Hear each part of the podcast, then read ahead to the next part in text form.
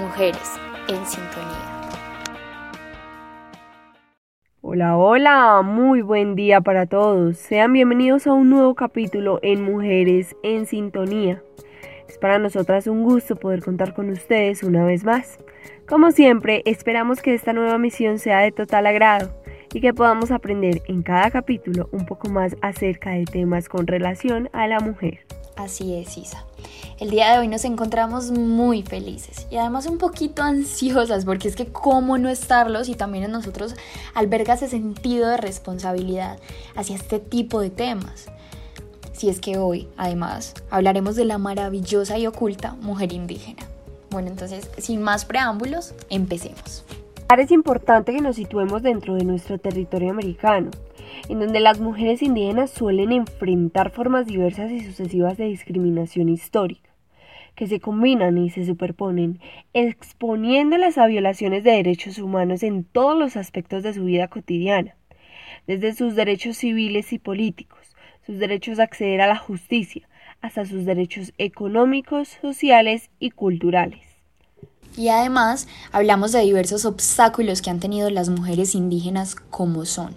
Muy pocas oportunidades para acceder al mercado laboral, dificultades geográficas y económicas para tener acceso a servicios de salud y educación, acceso limitado a programas y servicios sociales, tasas elevadas de analfabetismo, escasa participación en el proceso social. Y para sumarle a todo esto, nada más la marginación social.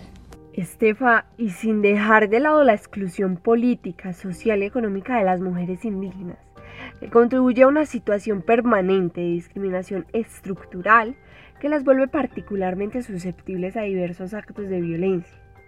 Bueno, y acá hablaremos de dos tipos de violencia. La violencia obstétrica, que es aquella que abarca todas las situaciones de tratamiento irrespetuoso, abusivo, negligente o de degeneración de tratamiento durante el embarazo y la etapa previa, y durante el parto o posparto en centros de salud.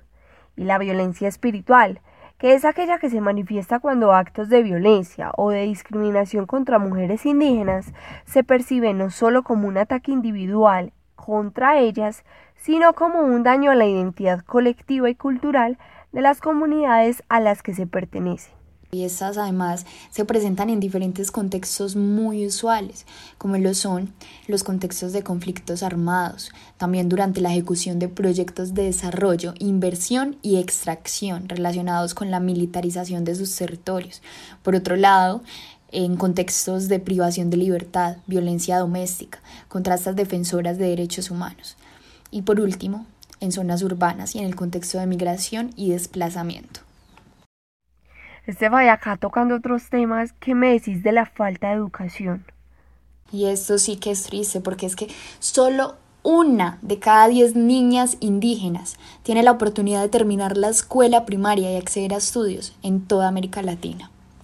Aún así, Isa y todos nuestros oyentes, las mujeres indígenas no deben ser percibidas solamente como víctimas, porque es que ellas también han desempeñado un papel decisivo en la lucha por la autodeterminación de sus pueblos y sus derechos como mujeres.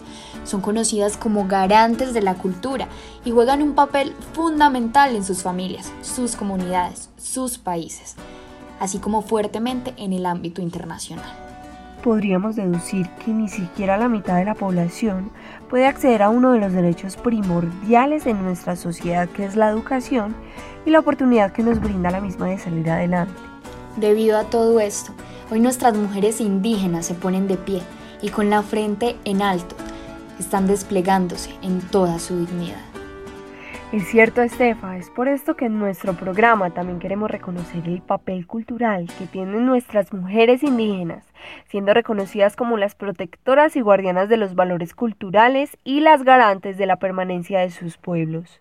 Siendo el juego morfológico que combina la silueta de una mujer indígena con montañas, lagos, árboles y luna y sol, así como la paleta cromática de colores tierra y verdes, representa esa relación estrecha y armónica con sus tierras y el rol fundamental que esa relación tiene en la construcción de su identidad. Así es, una mujer indígena empoderada para hacerle frente a la discriminación y la violencia, para decir basta al trágico impacto de las industrias extractivas y otros proyectos de desarrollo en sus territorios ancestrales. Su cuerpo se confunde con los elementos de su tierra, porque su identidad está íntimamente vinculada a sus territorios ancestrales. Es una, pero también son todas. Su identidad es lo que las define como colectivo, su relación simbólica con la Madre Tierra. Y bueno, eso es todo por hoy. Nos despedimos orgullosas y esperanzadas por la construcción hacia un mundo mejor, más equitativo, en donde nuestras mujeres indígenas sean parte activa y constructiva de nuestra sociedad. Desde ese lugar, desde esa cosmovisión, las mujeres indígenas del continente dan la batalla contra la desigualdad, el racismo, el sexismo y la pobreza. Tengan un feliz día y una feliz semana. Hasta la próxima.